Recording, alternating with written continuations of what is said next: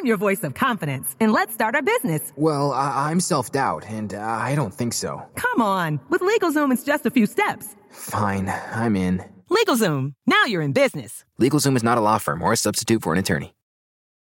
Download the BetMGM Sports app and place a $10 moneyline wager on any NBA playoff game to win $200 in free bets if either team hits a three pointer. Use code Champion200. Visit BetMGM.com for terms and conditions. 21 years of age or older to wager. Virginia only. New customer offer. All promotions are subject to qualification and eligibility requirements. Rewards issued as non withdrawable free bets or site credit. Free bets expire seven days from issuance. Please gamble responsibly. Gambling problem? Call 1 888 532 3500.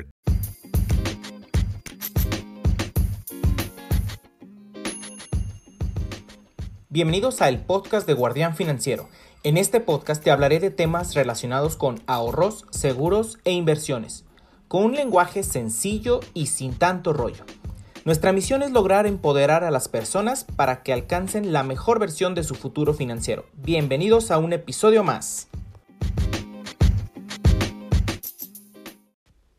Bienvenidos a un episodio más de Guardián Financiero. Y bueno, es el primer episodio de este año 2021. Ya tenía un poquito abandonado el podcast, pero prometo que este año voy a empezar a generar más episodios, crear más contenido en las redes sociales. Ya lo estamos haciendo. Eh, ya abrimos ahí el canal de TikTok. Nos resistíamos un poco a entrar a esa parte, pero bueno, la verdad es que es un excelente canal para poder difundir todos los contenidos de Guardián Financiero. Entonces, este año empezamos con eso. Empezamos también con el canal de YouTube. Y bueno, ahí poco a poco vamos agregando más contenidos de ahorros, seguros e inversiones con Guardián Financiero. Y bueno, bienvenidos a este episodio. Y en este episodio vamos a platicar eh, en resumidas cuentas y como nos gusta sin tanto rollo ¿Qué está pasando en la bolsa de valores? Eh, recientemente hemos escuchado en las noticias que unos fondos de inversión están perdiendo mucho dinero, que hay unos inversionistas eh, individuales que los están poniendo de cabeza. Y, pero ¿qué están haciendo? Bueno, aquí te voy a platicar qué está pasando. Primero, la bolsa de valores sabemos que es, una, es un mercado literal en donde acuden eh, personas que quieren invertir su dinero, son inversionistas, y por otra parte están los, eh, las empresas que requieren dinero. En este caso son lo que le llaman las emisoras. Las empresas como Bimbo, como FEMSA, como Cemex, como Amazon, Netflix. Ahora sí que cualquier empresa grande eh, que cotice sus acciones en alguna bolsa, a esas nos referimos. Esas son las empresas emisoras. Y bueno, lo que está en medio es un mercado financiero, en este caso una bolsa de valores, y hay otros participantes en ese mercado. Unos están regulando que todo esté funcionando de manera óptima. Esas son ahora sí que las instituciones de gobierno que regulan. Aquí en México eh, es la Comisión Nacional Bancaria de Valores en Estados Unidos se le llama la SEC, es, eh, ahora sí que es como el similar aquí a la Comisión Bancaria de Valores. Y esas instituciones de gobierno eh, se encargan de regular pues la relación que hay entre inversionistas, empresas, pues que todos estén eh, ahora sí que jugando limpio y nadie se esté pasando de vivo, ¿no? Que bueno, a veces sí lo hacen, pero bueno, ahí están las instituciones para poner orden. Entonces, bueno, eh, hay otros, les comentaba, hay otros este, participantes, en este caso son los fondos, fondos de inversión, fondos de cobertura, etcétera. Pero, ¿qué son estos fondos? Bueno, son instituciones que agrupan, eh, ahora sí que los fondos de inversión eh, captan el dinero de varios inversionistas, lo juntan, es como si, por ejemplo, tenemos 100 pesos de aquí, 1000 pesos de acá, 10 mil pesos de acá, los juntamos y en lugar de estar invirtiendo como si fuera un inversionista individual, invierten como un inversionista le llaman institucional. Es decir, juntan el dinero de varias personas y entre todos, pues bueno, ya es más fácil que accedan a eh, instrumentos que solamente accederían eh, de manera, eh, pues ahora sí que teniendo un gran capital, ¿no? Entonces, bueno, así es como funciona en resumidas cuentas el mercado financiero. Pero bueno, ¿qué está pasando exactamente?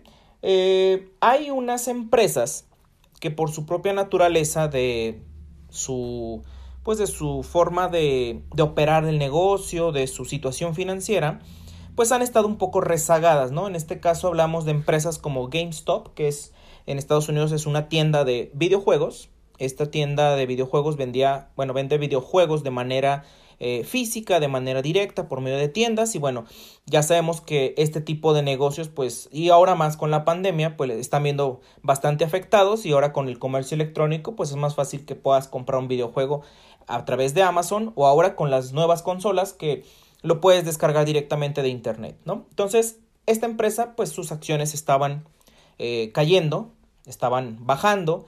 Hay otras empresas que en algún momento fueron grandes, como Nokia, como BlackBerry, que también quedaron rezagadas, este, porque iPhone les ganó la, la partida, Samsung, LG, hay otras empresas que están creciendo más en la parte de los teléfonos, entonces estos gigantes eh, que alguna vez fueron BlackBerry y Nokia, pues también sus acciones están a la baja, ¿no? Entonces, lo que hacen los fondos de cobertura, eh, los fondos de inversión, hacen inversiones eh, especulativas.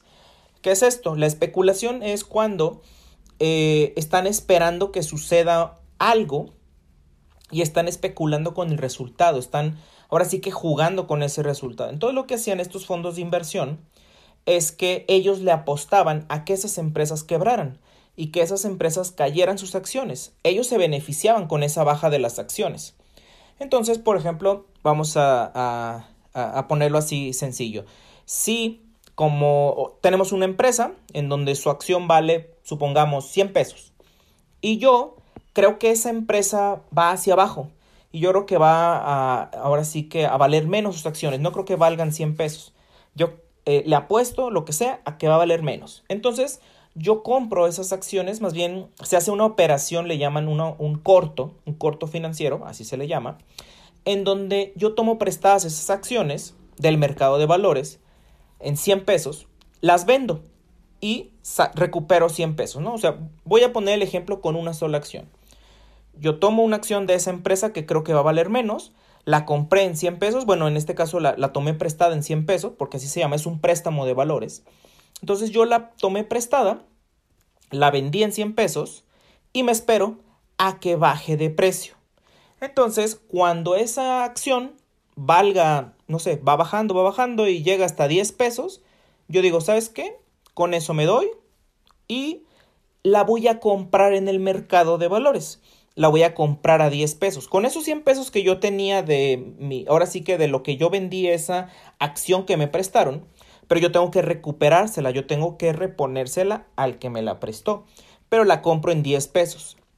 Y entonces tengo de los 100 pesos que gané cuando vendí las acciones que me prestaron, de ahí pago la acción, la regreso a la institución que me la prestó y yo me embolso 90 pesos, ¿no? Esa es mi, eh, ahora sí que mi ganancia de capital. Y esto es un proceso que eh, ahora, eh, o sea, es muy común que lo hagan los fondos de inversión. Es este, una de las operaciones más comunes de Wall Street, de, la Bolsa de Valores de, Nueva York. Sobre todo se maneja en, en ese tipo de mercados, aunque también es posible utilizar ese tipo de, de instrumentos, ese tipo de operaciones en la Bolsa Mexicana de Valores. Claro, para poder acceder a ese tipo de estrategias, pues requieres tener una cuenta en una casa de bolsa, requieres ser un inversionista calificado. Y este, ahí es cuando, aunque las bolsas estén cayendo, aunque las empresas estén cayendo, hay inversionistas que ganan dinero con la caída de las empresas. Es decir, ellos se benefician de la desgracia de las empresas. Entonces, así es como ha transcurrido desde hace mucho tiempo. Y eh, esto pasó con esta empresa GameStop, que tenía este, ahora sí que los fondos de inversión, eh, uno de ellos, uno que se llama Melvin Capital, eh, estaba tras de esa acción que iba a bajar de precio, tenía varias operaciones de cortos financieros contratadas y le apostaba a que esa empresa iba a caer, ¿no? Pero bueno, ¿qué pasó? Hay varios inversionistas pequeños, inversionistas individuales, que empezaron a agruparse en un foro, en una aplicación que se llama Reddit, en donde es como si fuera un foro de Facebook o un foro de, eh, de Internet en donde ahí se empezaron a poner de acuerdo para darle en la torre a estas operaciones de los fondos de inversión. ¿Qué hicieron? Se pusieron de acuerdo entre todos y empezaron a comprar masivamente acciones de esta empresa GameStop para inflar el precio. ¿Qué fue lo que pasó? Empezaron a inflar el precio, empezaron a inflar el precio y, no, y entonces lo que ocurrió fue que eh, los fondos de inversión tuvieron que comprar esas acciones para evitar que siguieran subiendo de precio para cuando tuvieran que devolverlas, eh, cuando ahora sí que se las prestaron, pues no perdieran dinero, ¿no? Entonces lo que provocaron es que ellos mismos empezaron a también inflar el precio. Recordemos que las acciones, su, su, precio se, se establece por la ley de la oferta y la demanda. A mayor demanda de una acción, pues la acción va a subir, pero si también hay mucha oferta y poca demanda, pues la acción va a bajar de precio.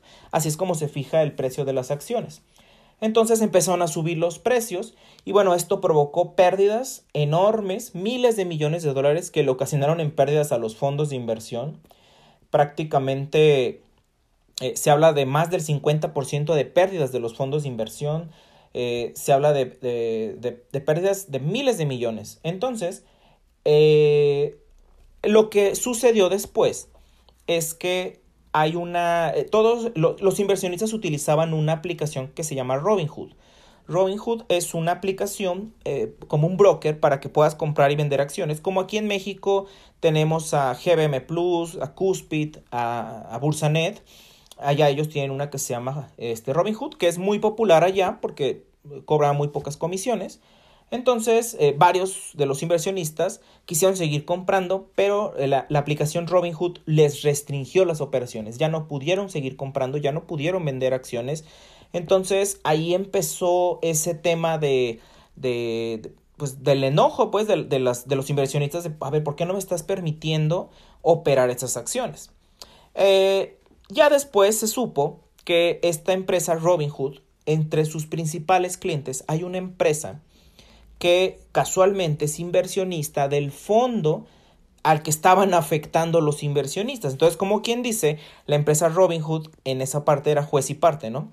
Entonces estaba ahí, este, pues afectando a una inversión de su cliente, pero en ese mismo momento, pues también eran sus clientes los inversionistas y los estaba afectando porque ya no estaba permitiendo que compraran y vendieran acciones, ¿no? Esto provocó que hubiera, eh, pues ahora sí que el enojo de varios inversionistas, que esto escalara. Incluso congresistas de Estados Unidos mandaron llamar a, declarar a, los directivos de, de esta empresa, de Robinhood, para que explicara por qué estaba restringiendo estas operaciones en el mercado. Porque a final de cuentas hay un libre mercado, no está regulado esto, digo, a final de cuentas podemos tomarlo como si fuera este pues una una travesura que le hicieron a los fondos de inversión, porque en realidad empezó así, em, empezó como una tipo protesta, eh, como para darles una lección a los grandes fondos de inversión de Wall Street de que no solamente ellos podían jugar con el mercado, sino que también los pequeños inversionistas podían este, participar, ¿no? Y también beneficiarse de eso. En fin, eh, todo esto pasó en, en la semana pasada.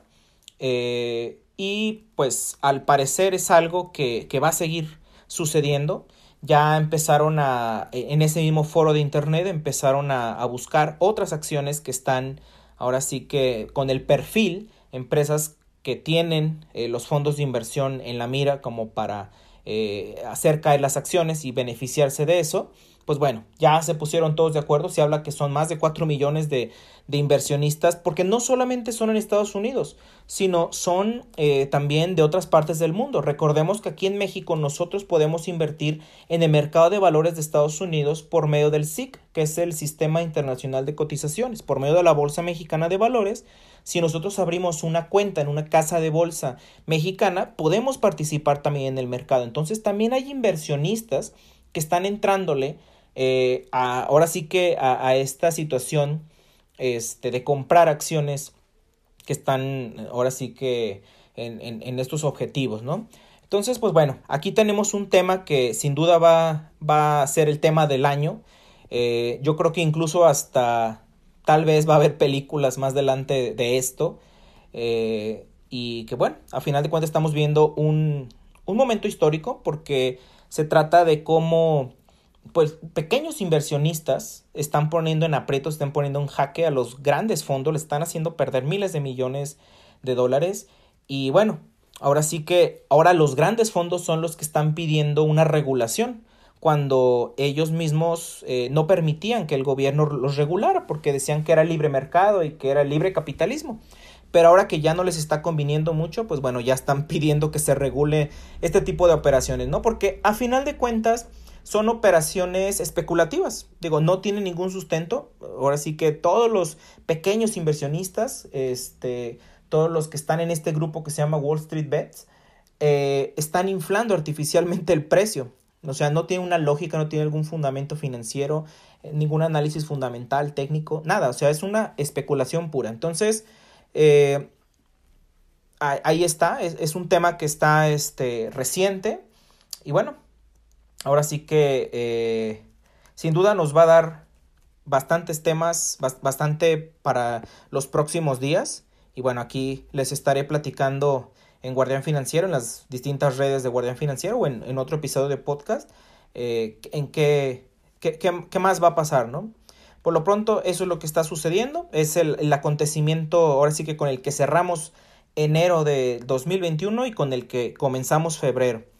Y bueno, eso fue todo por hoy. Igual, eh, si te gustó el, contenido de, este podcast, me puedes mandar un mensaje ahí a, través de, las redes sociales. Eh, comentarios, sugerencias, todo lo que tú quieras que, hablemos en, este, en este espacio es totalmente bienvenido. Muchas gracias por tu tiempo y hasta la próxima.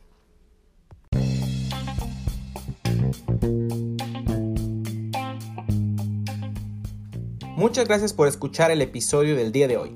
Te invitamos a seguirnos en nuestras redes sociales, tanto en Facebook, Instagram, TikTok, YouTube, Twitter, como Guardián Financiero, y en nuestra página web www.guardianfinanciero.mx. Hasta la próxima. En un mundo donde extraterrestres acechan a los humanos, dos soldados deben esconderse para sobrevivir sin su Old Spice. ¡Cállate! Hombre, hueles re feo. ¿Que no te pusiste el nuevo Old Spice Dry Spray con frescura de larga duración? ¡Cállate! ¡Nos van a oír! No puedo. ¡Apestas! ¡Te dije! ¡Se me olvidó el Old Spice! En un mundo donde extraterrestres acechan a los humanos, dos soldados deben esconderse para sobrevivir sin su Old Spice. ¡Cállate! ¡Cállate! Hombre, hueles re feo. ¿Que no te pusiste el nuevo Old Spice Dry Spray con frescura de larga duración? ¡Cállate! ¡Nos van a oír! No puedo. ¡Apestas! ¡Te dije! ¡Se me olvidó el Old Spice!